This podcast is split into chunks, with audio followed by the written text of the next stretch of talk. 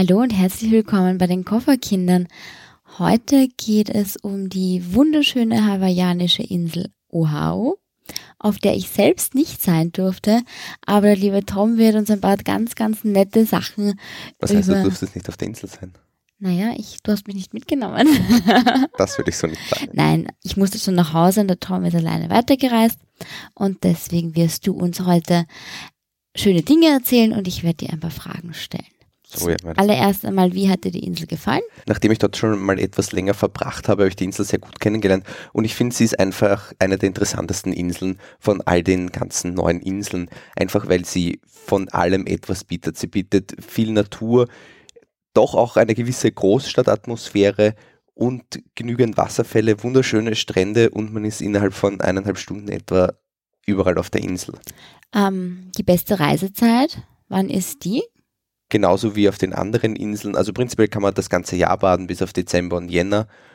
Surfen November, Dezember, Jänner, Februar eventuell noch. Möchte man Wale beobachten, Jänner, Februar, März. Wie kommt man am besten auf der Insel rum? Also wie hast du dich fortbewegt? Also ich habe mir natürlich wieder ein Auto gemietet, so wie auf den anderen Inseln auch, weil das halt ähm, der amerikanische öffentliche Verkehr ist jetzt nicht so besonders Gibt's gut ausgebaut. Gibt andere Möglichkeiten auch außer Auto? Dort tatsächlich auf Oahu bzw. auf Honolulu selbst ist das Bussystem relativ gut ausgebaut und mit den Bussen kommt man auch in den Norden rauf.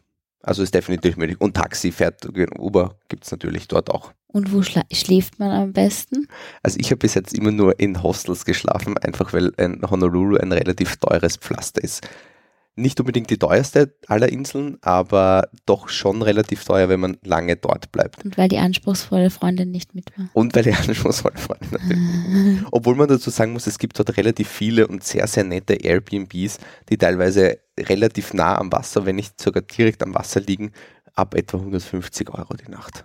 Wie du erwähnt hast, kommt man in einer, eineinhalb Stunden von einer Küste zur anderen. Ähm, das heißt, man kann sich eigentlich einen fixen Standpunkt, Wohnort suchen und dann eigentlich Tagesausflüge machen, oder wie schaut das? Das würde ich auch so fast empfehlen. Also wenn man nicht unbedingt gerade surfen gehen möchte, eine längere Zeit, würde sich Honolulu fast anbieten zum Wohnen oder irgendwo rund um Atom und dann von dort aus Tagesausflüge äh, unternehmen, einfach weil in Honolulu relativ viel Nachtleben und Aktivität ist und dort ein geeigneter Stand. Also wer gern Action mag, der ist in Honolulu gut aufgehoben. Der ist definitiv äh, dort gut aufgehoben. Magst du uns ähm, erzählen, was man so auf der Insel unternehmen kann? Also auf jeden Fall muss man einen Ausflug in den Norden rauf machen. Da fährt man ungefähr eine Stunde, eineinhalb Stunden hin. Von Honolulu. Von Honolulu jetzt weg. Ähm, am Weg in den Norden rauf auf jeden Fall bei der Dole-Plantage stehen bleiben. Das ist dieser große Ananas. Ananas. Richtig. Haben die nur Ananasse oder haben die Ananasse? Die haben, Ananas, Ananasse? Nein, Ananas. Ananas, Ananas. Ananas.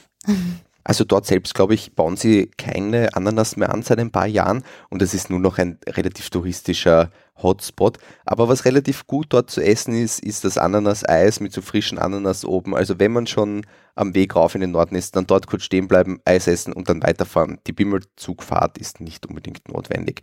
Und man kann sich dort auch anschauen, also selbst neben dem Eisstandverkauf, wie Ananas gezüchtet werden, beziehungsweise wie diese Ananasplantagen, die eigentlich am Boden wachsen, in so Sträuchern. Ich habe mich immer ausschauen. schon gefragt, wie Ananas wachsen. Jetzt weißt du es.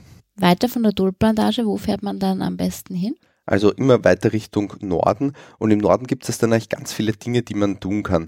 Also zum einen müsste man sich mal die Pipeline anschauen, also so der bekannteste Hotspot, wenn es um Surfen geht, und einfach nur mal anschauen, wie die Pros dort surfen und die weiteren ähm, Strände, die dann dort in Reihenfolge kommen, also irgendwie Sunset Beach und wie sie nicht alle heißen. Das heißt, die kann man dann abklappern und so ein bisschen den und Surfern zuschauen. Bei jedem Statepark sozusagen stehen bleiben und den Surfern zuschauen. Wer dann noch weiter Hunger hat, dem würde ich sehr ans Herz legen, die Giovanni Schrimps Plantage. Das ist so ein kleiner Foodtruck, der ganz frische Schrimps verkauft, die er dahin, also im Hintergarten sozusagen züchtet. Da steht in seinem Reisfeld. In seinem Reisfeld. Der, der, der Schrimpstag steht direkt vor dem See und man kriegt richtig gute Schrimps. Die Knoblauchschrimps sind da sehr zu empfehlen. Weiter geht es dann nach Turtle Beach und dort Schildkröten. Riesenschildkröten. Die haben so einen Durchmesser von eineinhalb Metern. Im Wasser. Die liegen, die liegen am Strand und werden aber mit so Absperrbändern von den Besuchern geschützt. Ich werde in den Shownotes werde ich einen Standort verlinken, der in einer unscheinbaren Nachbarschaft liegt, wo man am Strand direkt mit den Schildkröten schwimmen gehen kann, die teilweise sogar anfassen kann, was natürlich nicht erlaubt ist. Und diese aus nächster Nähe erleben kann, ohne irgendwelche Wächter. Wer von den Wellen auf der Pipeline noch nicht genug hat, der kann die Fotogalerie vom Clark Little besuchen. Das ist ein weltbekannter Fotograf, der sich vorwiegend nur mit Wellen beschäftigt.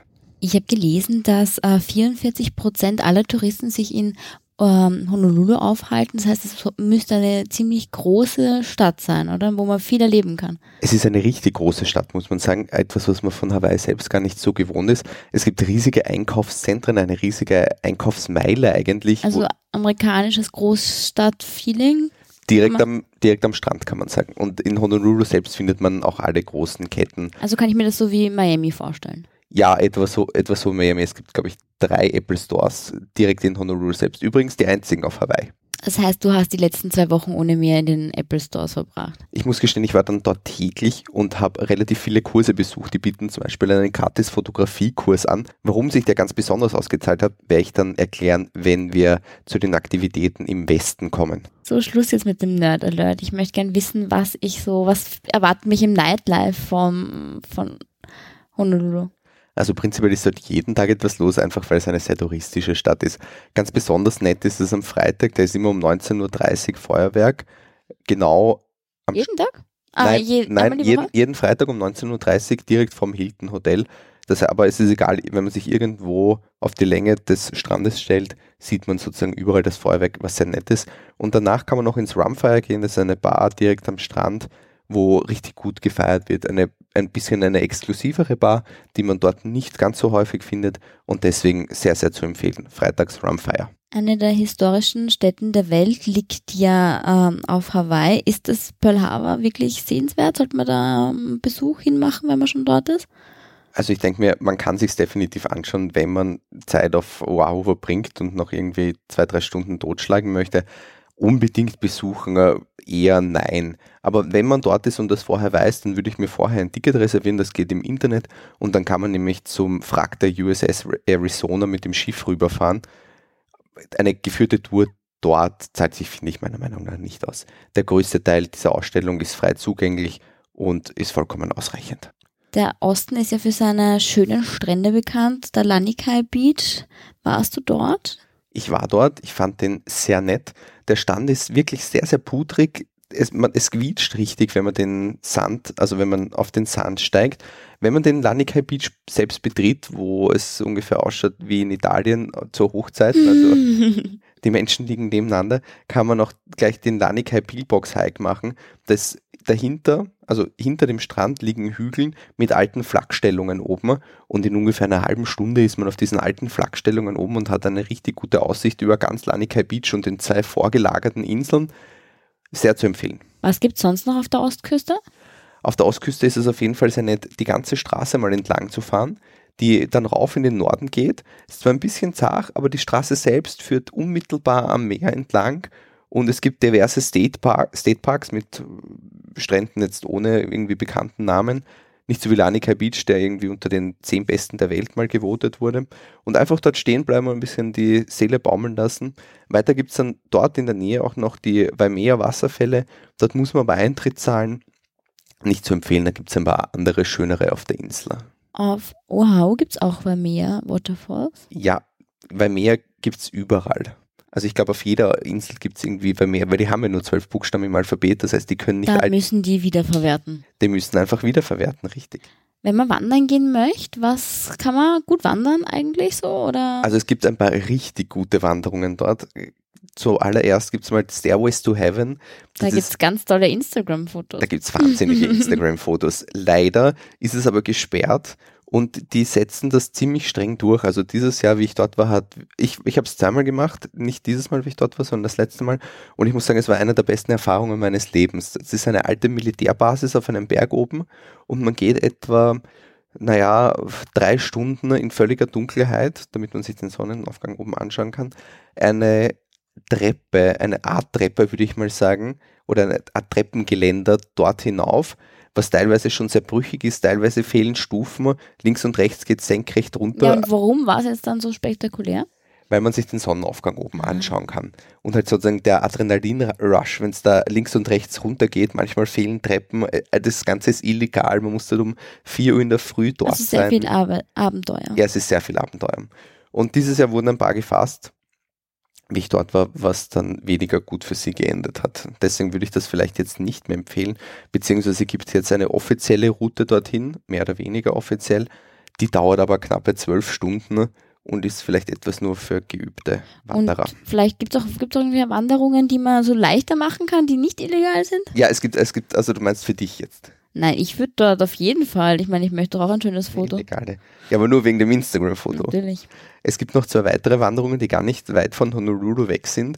Das ist einmal Coconut Head. Das ist auch eine alte Militärbasis, wo eine alte Bahnstrecke raufgeht und man geht relativ steil diese Eisenbahnstrecke entlang und wird oben mit einem relativ guten Ausblick belohnt. Weiters gibt es dann auch noch den Diamond Head. Das ist ein alter Krater mit Flakstellungen oben, der relativ nah an Honolulu liegt.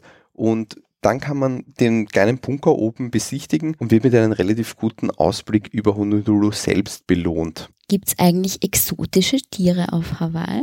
Also zum einen die schon vorher genannten Riesenschildkröten und dann kann man angeblich auch noch riesige Horden von Delfinen sehen. Wie ich, Orden von Delfinen klingt irgendwie witzig.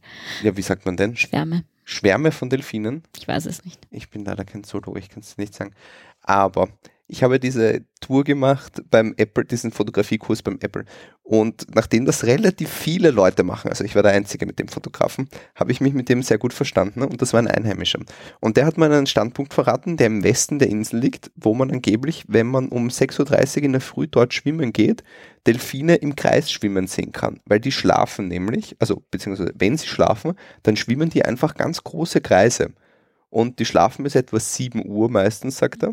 Und wenn man dann um 6.30 Uhr genau an dieser Stelle an dem Strand schwimmen geht und ein bisschen rausschwimmt, dann sieht man die dort im Kreis schwimmen. Du hast sie nicht gesehen, weil du geschlafen hast, nehme ich mal an. Äh, ja, das wollte ich jetzt so nicht sagen. Pauli. Nein, das stimmt so nicht.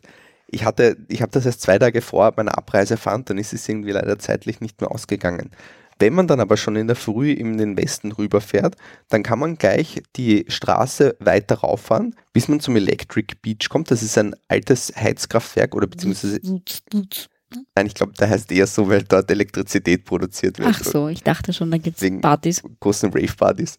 Und die leiten ihre Ab ihr Abwasser oder beziehungsweise ihr warmes Wasser, ihr Kühlwasser, dort direkt vor den Strand ins Meer ein. Man muss ungefähr 500 Meter rausschwimmen, das fließt nur wirklich nur ganz seicht dort raus. Und etwa 500 Meter vor dem Kraftwerk selbst versammeln sich dann halt riesige Fischschwärme und teilweise auch Schildkröten, einfach weil die halt das warme Wasser lieben. Entschuldigung, Herr Doktor, ist das gesund? Das ist ja nur, deswegen sagte ich ja Kühlwasser. Das ist ja kein Abwasser in dem Sinn, sondern halt Kühlwasser. Na, ich wollte nur fragen, ob das dann so gescheit ist. Ja, das kann man schon machen, vor allem du bist ja, du verhältst dich dort ja hoffentlich nicht ewig auf. Und dann, wenn man vielleicht einen der schönsten, Blühen die Fische auch? ja, bei Nacht, Ach so, ich dachte, sie sind verstrahlt. nein, nicht so wie bei den Simpsons mit drei Augen. Und dann vielleicht einer der schönsten Strände auf der ganzen Insel, find, also persönlich, finde ich, ist Yokohama Beach. Der ist ganz im Westen, also man fährt die Straße in den Westen rauf, bis es nicht mehr geht. Und dort, wo die Straße endet, findet sich Yokohama Beach mit einem richtig schönen Strand, fast menschenleer. Im Hintergrund gehen die Berge hinauf und dort befinden sich auch die, oder unter anderem auch die großen Teleskope von Hawaii, nicht nur Mauna Kea oben. Also wer vielleicht dem Trubel von Honolulu ein wenig entkommen will und das wirkliche Oahu sehen soll, der möge sich mal nach Yokohama Beach begeben. Wenn man die Insel nicht auf eigene Faust erkunden möchte, gibt es da irgendwelche Tourunternehmer, die man ähm, empfehlen würde? Oder? Also wie natürlich auf allen touristischen Hotspots gibt es zahlenmäßige Tourunternehmer, die teilweise halt riesige Busse voll kacheln und halt die Leute auf der Insel herumschicken. Als ich das erste Mal dort war, habe ich einen kleinen Kiwi kennengelernt, der sich mittlerweile selbstständig gemacht hat. Ein Kiwi? Ist Ein Neuseeländer, ah, okay. der sehr, sehr herzlich ist. Der hat sich mit einem kleinen Tourunternehmen selbstständig gemacht und fährt nur Spots an, die er halt selbst empfehlen kann oder wo er halt selbst weiß, die sind richtig gute Spots und die werden nicht von den großen Tourbussen angefahren. Mit Halt- größeren Gruppen oder? ich glaube, der hat einen Zwölf-Sitzer-Bus, also Das mit maximal zwölf. Leute, genau. Und fotografiert auch selber, man kriegt die Fotos danach, also wirklich sehr nett. High-Five-Tours heißen die. Ich werde das in den Shownotes verlinken. Lasst ihn schön grüßen, solltet ihr eine Tour mit ihm buchen. Kriegst du Prozente? Nein, ich kriege keine Prozente, ich möchte die Tour einfach nur empfehlen, wenn er ein super netter Kerl ist und diese Tour wirklich zu empfehlen ist.